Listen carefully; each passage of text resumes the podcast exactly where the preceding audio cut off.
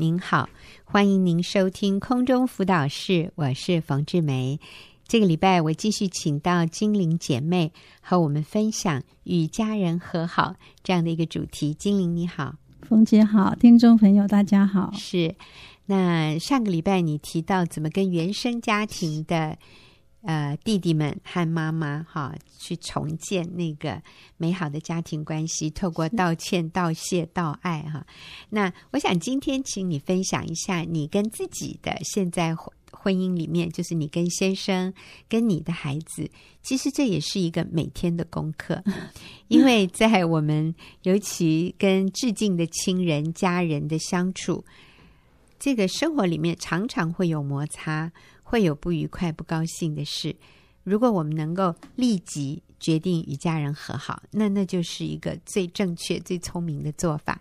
所以，精灵，你跟我们分享一下，就是最近发生的在你们家的一件事。对，最近，嗯、呃，有一天，我为了儿子不打扫房间，老公也不支持我，不去要求儿子打扫。嗯我就跟他们生气，嗯，然后我还自己一个人跑出门去逛街，嗯，甚至到隔天还继续跟他们冷战，嗯，都不理他们。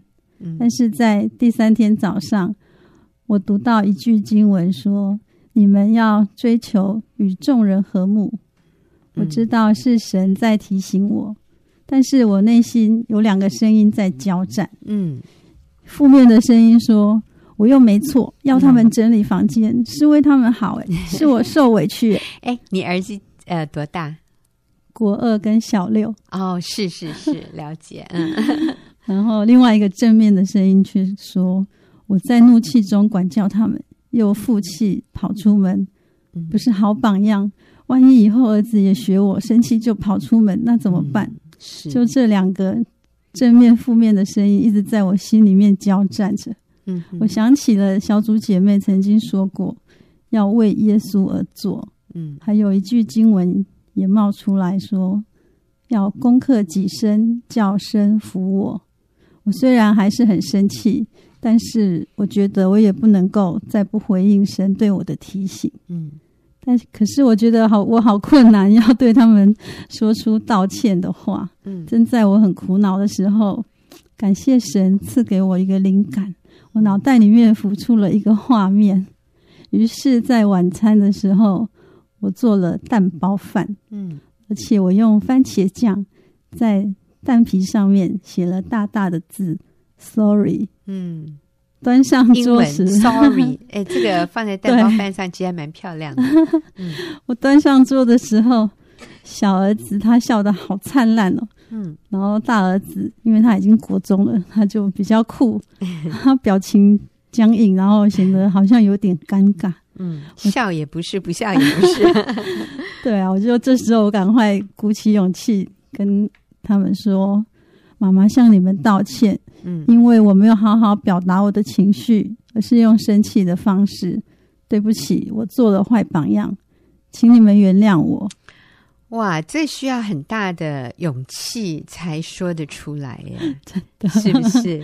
精灵，你你那时候是不是有很多的这种交战？对，真的。嗯、我在虽然虽然已经做了 sorry 的 蛋包饭，可是要讲出来，我觉得还是很大的挣扎。我在厨房里面拿着那个番茄酱瓶子，嗯、准备要写字的时候，还心里还是很多的情绪。嗯。对，但是我就一直祷告主啊，主啊，嗯，我就是这样子，然后去把它完成。嗯，那真正端到儿子面前的时候，就觉得啊，没有那么困难。特别我看到小儿子他笑得很开心，我就赶快把握机会，把道歉的话说出来。是啊，真的就是攻克己身，叫声服我哈，凭意志，真的，嗯，结果呢？然后。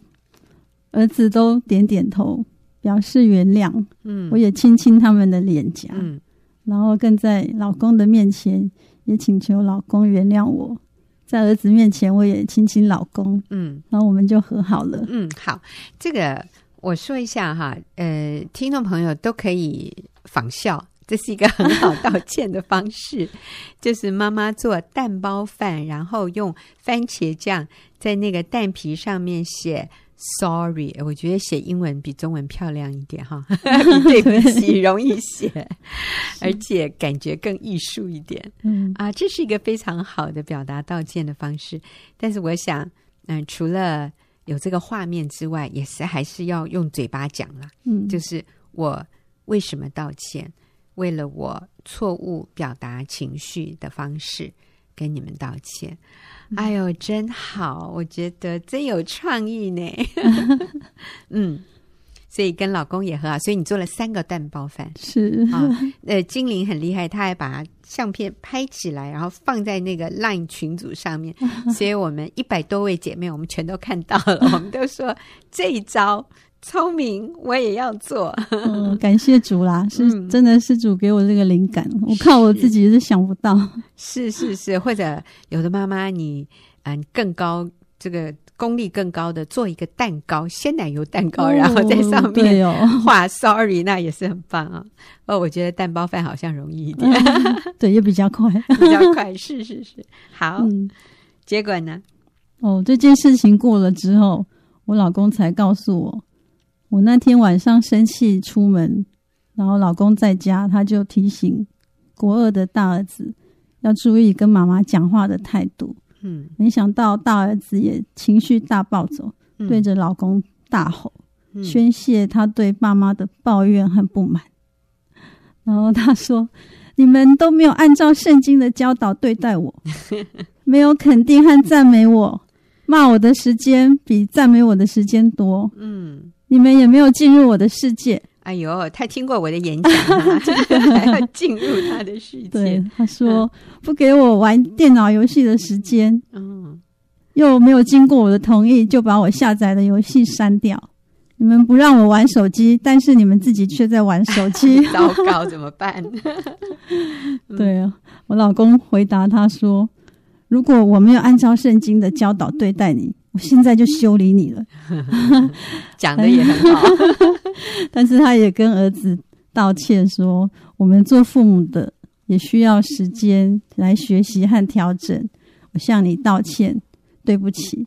当下他们两父子就和好了。嗯，哦，你先生也很棒耶。对，我觉得我老公真的很棒。嗯，好像有参加过我们妇女小组的样子哦。他常常听空中辅导室啊，是哈、哦。对啊，他随着儿子进入青少年，嗯、老公他也调整他的管教方式，嗯，不再只有用规定和要求顺服，而是去倾听孩子的意见和心声。嗯，他也为他自己没有做好的部分向儿子道歉。嗯，老公和我分享说，那晚儿子对着他大吼大叫时，他原本也想骂他，也很想纠正他说错的部分。但是又想到儿子已经大了，既然他肯说出他的心声，就学习倾听他，同理他的感受，不会再去想要怎么样去教导他。嗯，跟儿子说对不起之后，老公他感觉到和儿子之间的关系也不一样了。哇，所以精灵，我觉得你们家真的是一个。有基督做主的家庭，先生也是一个爱主的弟兄，是对不对？好棒哦！我觉得你们夫妻可以同心啊、呃，都是谦卑在孩子面前，愿意为自己的这个部分的错道歉。不是说我们不犯错，我们会犯错，嗯、可是我们犯错的时候，我们愿意示范一个温柔的心，就是我们愿意在孩子面前谦卑的道歉。我觉得这个比。任何这个什么高深的道理哈，讲一篇道给孩子听，可能更有果效。所以在你负气离家出走的时候，你先生开始做对的事哈，向儿子。而且他们当晚就和好了，我还是隔了一天。对对对，好，所以这个是在每一个家庭里面都会每天都会发生的，很有可能。那如果呃，就像圣经说的，不可含怒到日落。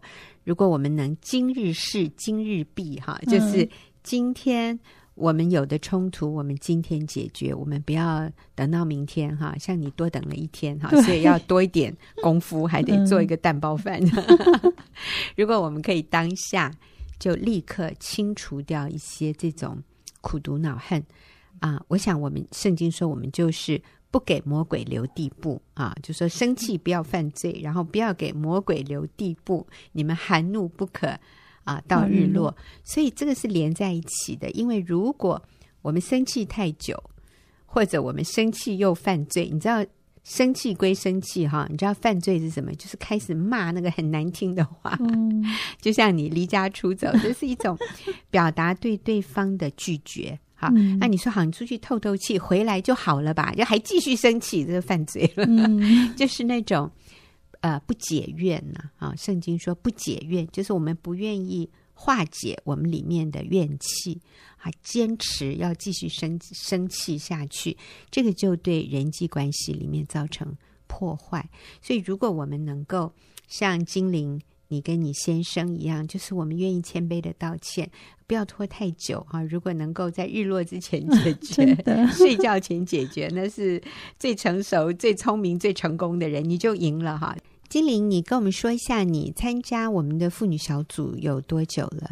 嗯，四年，四年哈。所以在这四年里面，其实你有蛮多的改变。嗯，对，是你说一下，对过去这四年，你与家人的关系啊、呃，有什么样的改变？嗯，好，在四年前，教会有一位长辈，他拿一张妇女小组参会的票要送我。嗯嗯，他说邀请我去听和婚姻有关的演讲，嗯、我听了很紧张，赶快拒绝他。不用不用啦，你你送给别人啦。其实那时候我心里是想，我和我老公又不常吵架，我们只是偶尔冷战而已啊。嗯，我的婚姻这样应该还算 OK 吧？嗯，不需要去听什么演讲啊。嗯，但是我后来被长辈说服，我还是去了。嗯，没有想到参加这一场参会。开启了我在婚姻里面的学习，也经验了更美好的婚姻关系。嗯，参会结束后，我的第一个改变 就是丢衣服。哎，先待会儿，你记得你那个时候参加参会的主题是什么吗？讲员的浪漫满屋，浪漫满屋，哇，那是玉英讲的，很经典的一次。OK，所以第一个改变是丢衣服，怎么说？对，因为老公他曾经很多次跟我说过。不要穿这件不好看哦，但是我却回答说，这 T 恤宽宽大大的，在家穿的很舒服啊，嗯，而且也没有破，丢掉多浪费。我这个是节俭呢。他跟我说过很多次了，说他不希望看到我穿那件，嗯，但是我却以自己的舒适为优先考虑，完全不尊重他的感受。我真的好自私，嗯。那我在参会当中知道有婚姻班，就去报名，老公也陪我一起去上。上完婚姻班后，我就申请加入学员的小组，嗯。然后听姐妹们的分享和组长的教导，才让我发现，原来我自己好糟糕，嗯，好自以为是。也好骄傲，嗯，哦，这真是圣灵的工作哈！以前觉得你干嘛那么挑剔我，好 后来就觉得哇，是我需要改变哈！感谢主哎，这真的是圣灵的工作。嗯，对，我们结婚后为了家事偶尔会闹别扭，我的观念是，你看到我在做家事，你应该会主动过来帮忙吧？但是我老公的想法则是，既然你需要帮忙，你为什么不开口说？嗯，我回他说。拜托，洗衣服、晒衣服、扫地、拖地，这些事不是常常都要做吗？为什么还要我开口说你才要来帮忙？这样不是显得我很啰嗦、很唠叨吗？嗯，我们就各自坚持自己的观念和想法是对的。然后大部分的时间，其实我还是自己默默的做，但是偶尔有有情绪上来的时候。我就会越做越大声哦。你的意思是什么？会摔东西，就会洗碗洗得很用力。哎呦，那不是碗都给你摔破了。晒衣服的时候就甩得很用力。啊哈，对，他听得到哈。对，有一天老公又听到我弄出很大的声响，嗯，他他知道我我又不高兴，他他没有过来帮忙，嗯，所以他走到后阳台，很生气的对我说。你为什么不叫我一起做啊？哦、但是我也很生气的回他：要帮忙不会自己主动吗？还要我叫？嗯。然后我转身继续很用力的晒衣服，老公则是回到客厅坐在沙发上面生气。我们谁都不让步，嗯。很多年的时间就这样拉扯着，嗯。我进入小组之后，我才明白，原来人需要被爱和被需要。嗯，我坚持不开口请他帮忙，就是没有满足到老公他有被需要的感受。嗯，那现在我就会学习开口说：“老公，我需要你的帮忙。”哎呦，要塞奶一下这样子，他很乐意的嘛，对不对？对，真的，其实他我一开口，他马上会来。是，就是自己以前怎么那么。怎么那么愚昧？就是坚持不开口、嗯、哦，是，对，所以有改变。嗯，是我老公他喜欢发明和创作哦。当他兴高采烈向我描述他有什么新点子的时候，我总是先泼他冷水，说：“这个东西实用吗？嗯，这个东西会有人买吗？会有市场吗？啊、哦，能赚到钱吗？” 对，对我用这样负面消极的话打击他。我还觉得我自己很实际，嗯、我觉得只有我会对你说实话、欸。哎、嗯嗯嗯，每个太太都嘛这么想，嗯、可是我们的实话有时候就好伤人哦。是，嗯、现在我就会学习听他说，然后肯定他，赞美他，会对他说：“哦，老公你好厉害哦，你怎么都想得到这些？” 真的，其实我真的觉得精灵的老公很厉害耶。今天精灵跟我讲，他现在最近又什么接一个什么 case 啊，在发明什么，哦，我都听得不飒飒，我就觉得哦，怎么有人这么聪明，想得出这些这些创作哦，真的很厉害。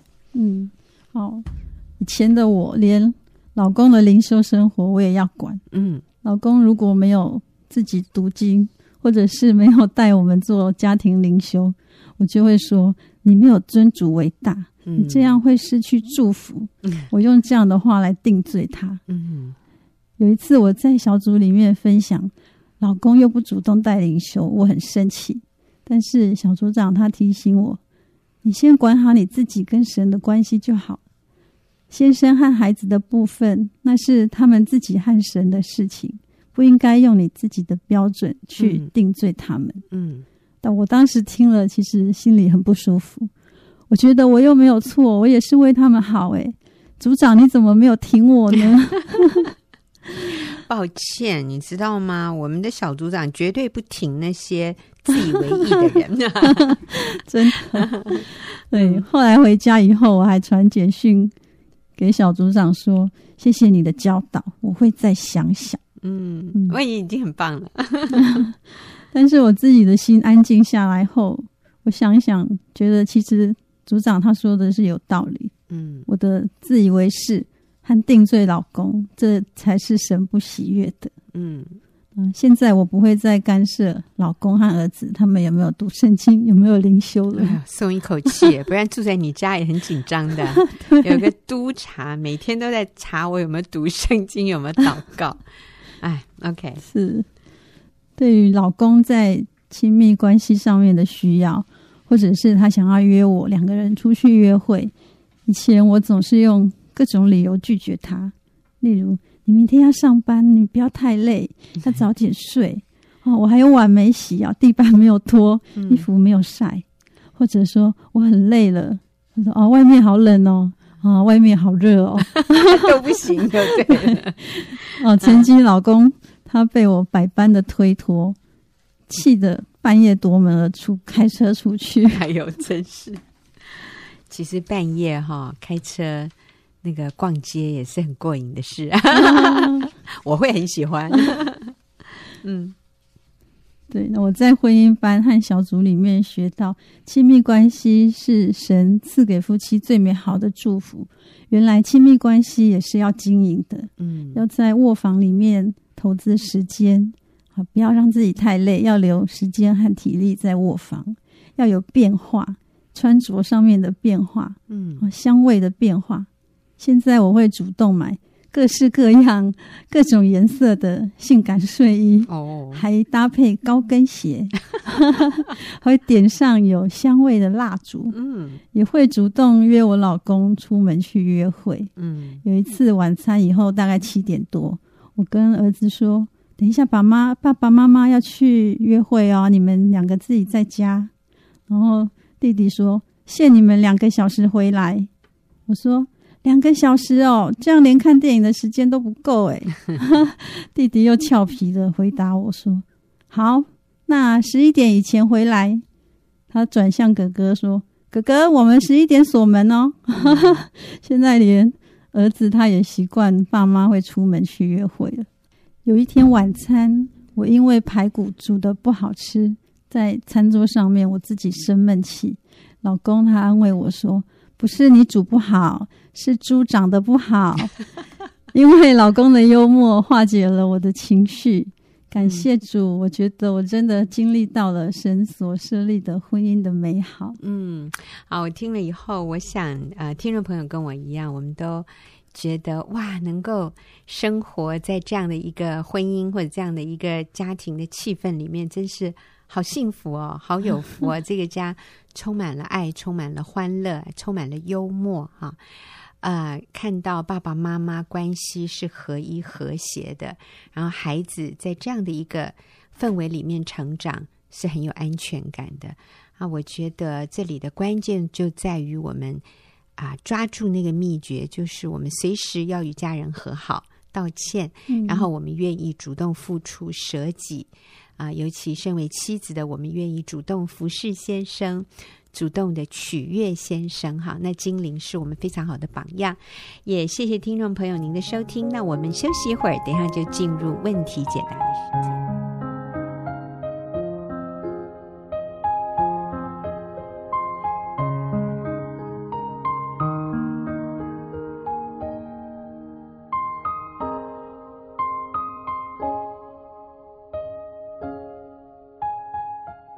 朋友，您现在所收听的是空中辅导室，我是冯志梅。进入我们问题解答的时间，今天和我一起回答问题的是李秀敏。秀敏你好，冯姐好。是，那秀敏是我们学员妇女事工的啊、呃，很资深的小组长，也非常有智慧啊。那我们今天要回答的这个问题呢，是一位单身的姐妹写信进来，嗯、我就简单的叙述一下。她说怎么办？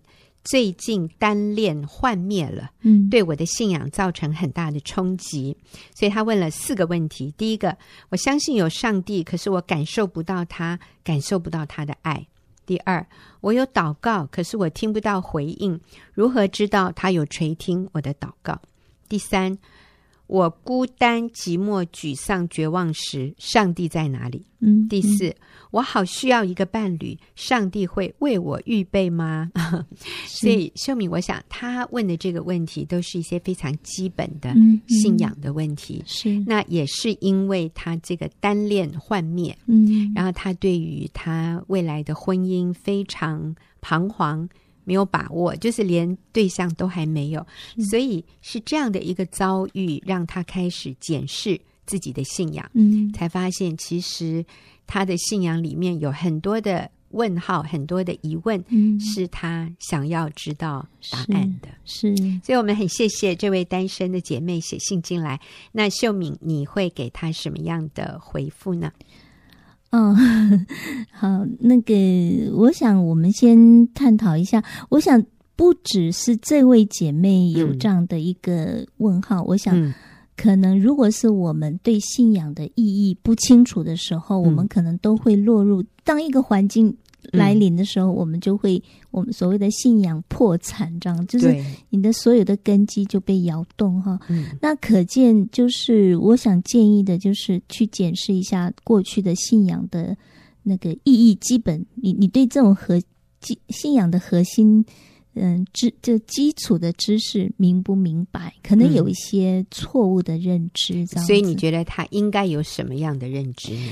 我想，我们先需要知道，我们就是我们认识这位神，不是要为了得到我们自己的满足，就是说，他不是我们有求必应的那个阿拉神灯。嗯，那可能过去，呃。我的祷告，我的需要都被满足的时候，我觉得这个上帝存在。嗯，可是如果有一天，当我的这些需要没有被满足的时候，我就突然发现它不存在，而且它不可靠了。嗯，那如果说我们的信仰是建立在这样的一个关系上面，嗯，你有一天你就会面对所谓的就是祷告没有回应啊，感受不到上帝的爱这样的一个情况。嗯，所以我还是建议，嗯，呃，这位姐妹就是。重新来认识这位神。我觉得我们信仰的，呃，那个真正的意义是我们要了解，呃，我们跟上，就是我们要去建立跟上帝美好的关系。嗯，我们被造的目的是要荣耀他，反映他的形象，嗯，完成他的使命。呃，不仅仅是为了我自己的一个私欲的满足，这样子。嗯，嗯，好，所以。呃，其实我们可以把他的这样的一个问题哈，嗯、套用在很多其他类似的情况。他的意思就是，我要的上帝不给我，是，所以我感受不到他的爱。对，我觉得他都没有垂听我的祷告。嗯，上帝在哪里？对，我要的这个东西，他真的会给我吗？嗯、啊，那当然，在这里这个姐妹提的是结婚的对象。嗯，但是有的人会说。我要一栋房子，上帝都不给我。有的人说，我要我的孩子考上好的学校，嗯，上帝没有垂听我的祷告。我要我的孩子有非常卓越的表现，可是我的孩子都不配合。嗯，上帝你在哪里？啊，或者有人说，我希望找到一份理想的工作，嗯，可是上帝你都没有给我。嗯，好像你没有垂听我的祷告。所以我想，不是只是。找一个对象，是而是人生里面很多类似的事情，啊、呃，其实就让我们再一次检视，嗯，我们的信仰。嗯、那刚才秀敏你提到的是，我们的人生是要荣耀神，而不是只是要上帝来满足我们的需要。是，是嗯。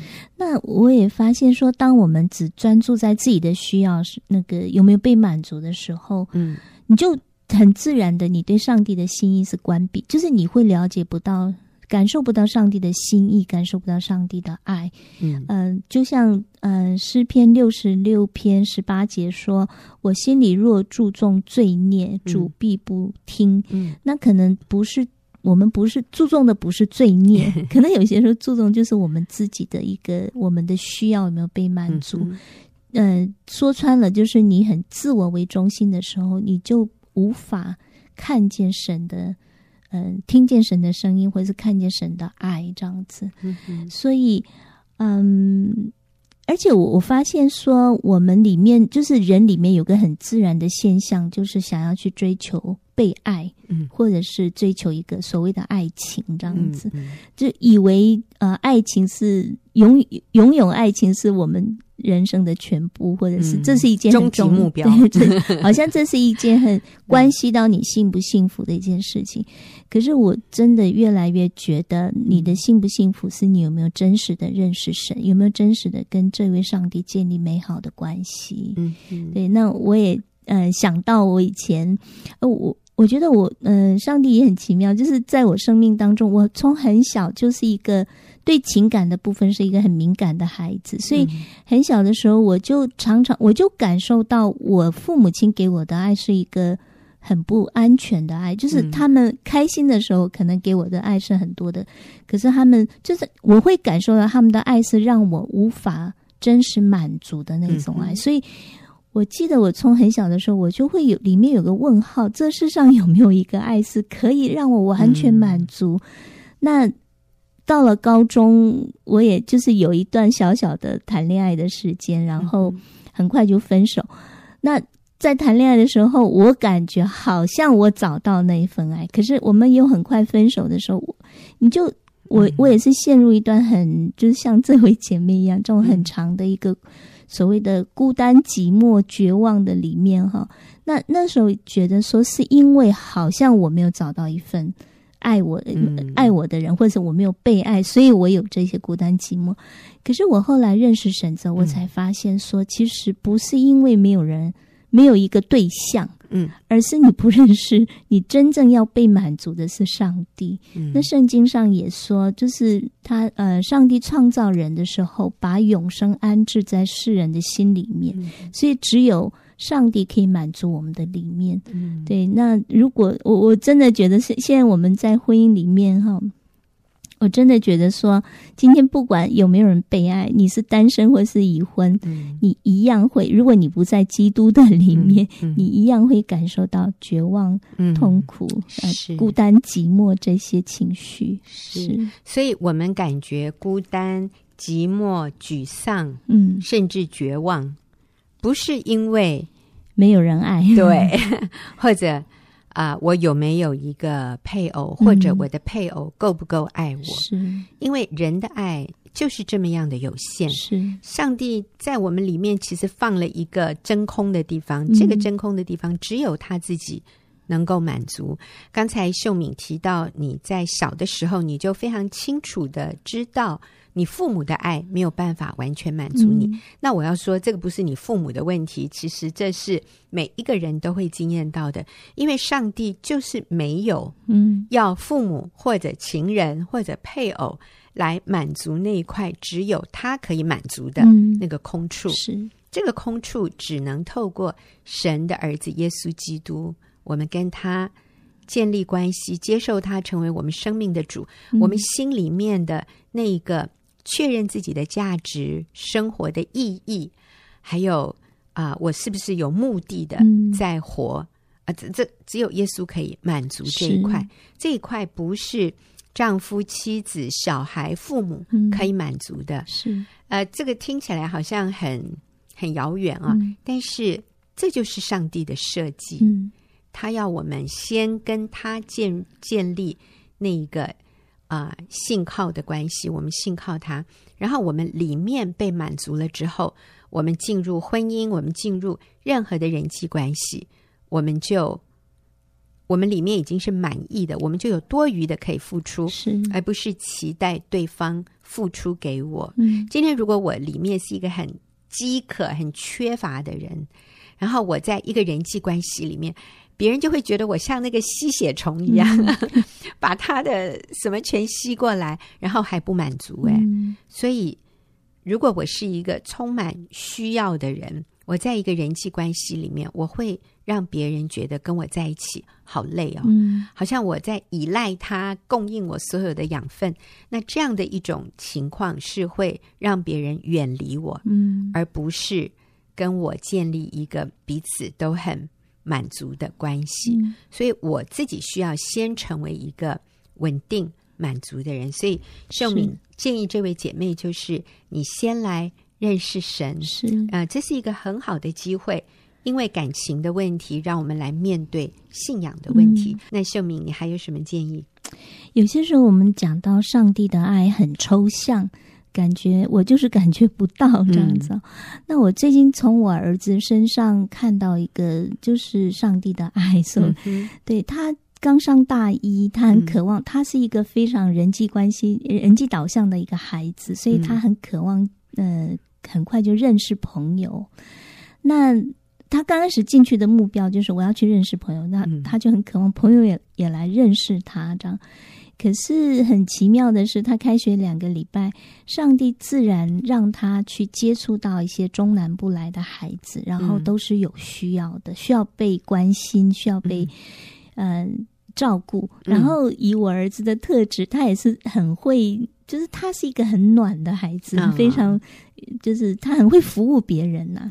所以，嗯，他那天还带那个南部的同学去看医生，什么什么的。他 回来就好高兴哦，嗯、我觉得我从他脸上感受到比他比别比同学来找他跟他做朋友，他来的更开心。嗯、就是他去服务别人，他去爱别人，主动关心别人的那个开心是更大的。嗯、所以今天早上我就跟他讲，我说你有没有发现，你很渴望交朋友，可是上帝是要我们先去爱，先去关心别人，啊、是朋友自然来找你，然后。你的那个真实的满足，不是等等在那里被别人爱，而是你自主动去爱同学、爱别人的时候，你更能够感受到那个上帝的爱。是，他现在是因为青春期哦，他就会跟我说。也许吧，然后掉头 就走了。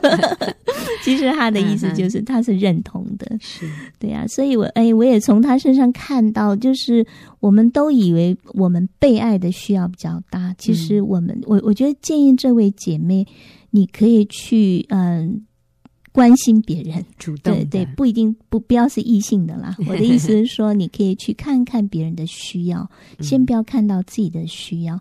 这刚开始可能有点困难，嗯，但是我想这是一个很好的操练。嗯，你先去主动关心别人的需要，你我相信你在这样的过程当中，你在付出的过程当中，你会惊艳到上帝的爱。是。嗯呃，所以我们鼓励任何一个人，每一个人都一样。嗯、其实不只是单身或者已婚，呃，有有家有孩子的人都一样。就是除了我们自己的需要之外，或者我们家人的需要，我们也要主动的去关心是家庭以外的人。是上帝放在我们身边的，或多或少，我们能够主动的付出关怀，这个会让我们觉得。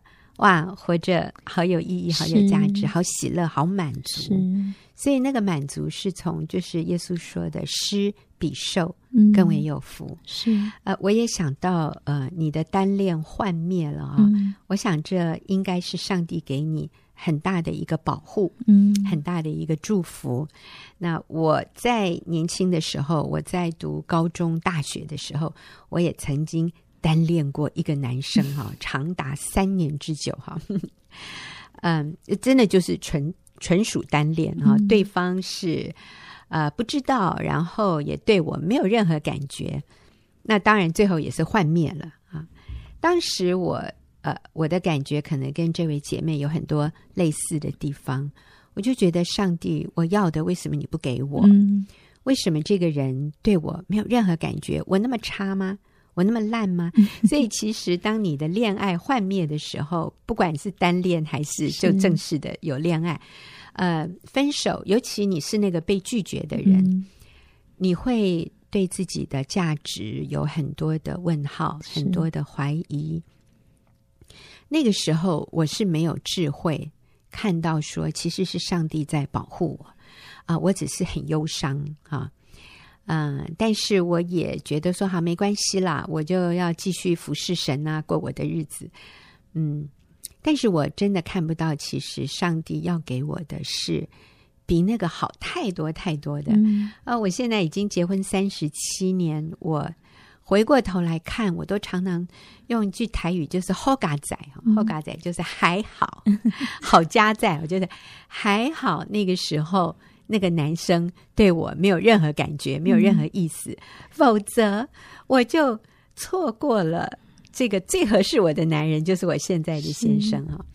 啊我觉得是上帝保护我，嗯、没有把那个不合适我的人啊、呃，就被我呃怎么说，就就对我有回应。我说啊真的还好，是上帝保护我，呃，免除我受很多的。呃，受伤，因为最后也不会在一起嘛，不、嗯、根本就不是上帝安排的。呃，或者如果勉强在一起，就真的不会像今天这么样的美好。所以，这位姐妹，我要让你知道，说是上帝在保护你，所以他很爱你，因为他有更好的为你预备。不过，在我们寻求呃婚姻对象的时候，我们说有一个三 M 的原则。我想请秀敏为我们说明一下。嗯、是是，就是呃，这位姐妹提到第四点，我好需要一个伴侣，上帝会为我预备吗？嗯，那我觉得在寻求伴侣之前，我们先要看这三 M。我觉得这个帮助我很多的理清，很多的，就是我们要设定的目标，我们就很清楚。我也用这个来。嗯，教导我的孩子，他们都很清楚。嗯、那三 M 就是有三个，呃，第一个 M 就是我们要确定，呃，Master 就是谁是我们的主，嗯、是我人生的主是谁，我们要先确定。嗯、第二个是我们的 Mission，就是你的人生使命是什么。嗯、第三个才是你的 Mate 或者是 Mary，就是你的、嗯、呃婚姻，对，或者是你的跟你同同行的伴侣是谁，这样子哈。就是你要先确定你人生的主是谁，所以你的人生主确定之后，你就会有使命。如果你的人生主，我常说，如果是你是以金钱为你人生的主，那你选择的使命就是去努力的工作，最后你找到伴侣就是要找一个有钱的。嗯，所以你会被你的呃这个主带着你的使命方向走。那如果说你人生的主是上帝，嗯，你的使命是要完成他的使命，要来呃荣耀他的生活。嗯、我们的生命是要荣耀他。最后，你找到你的伴侣是跟你同样使命的人，那你就会惊艳到上帝为你预备的那一位，嗯、然后你会在婚姻里面惊艳到那个美好。嗯，是，嗯，所以在我们。呃，择偶的时候，嗯、我们真的不是只看感觉，对不对？啊，现在年轻人很看重的是感觉，哈。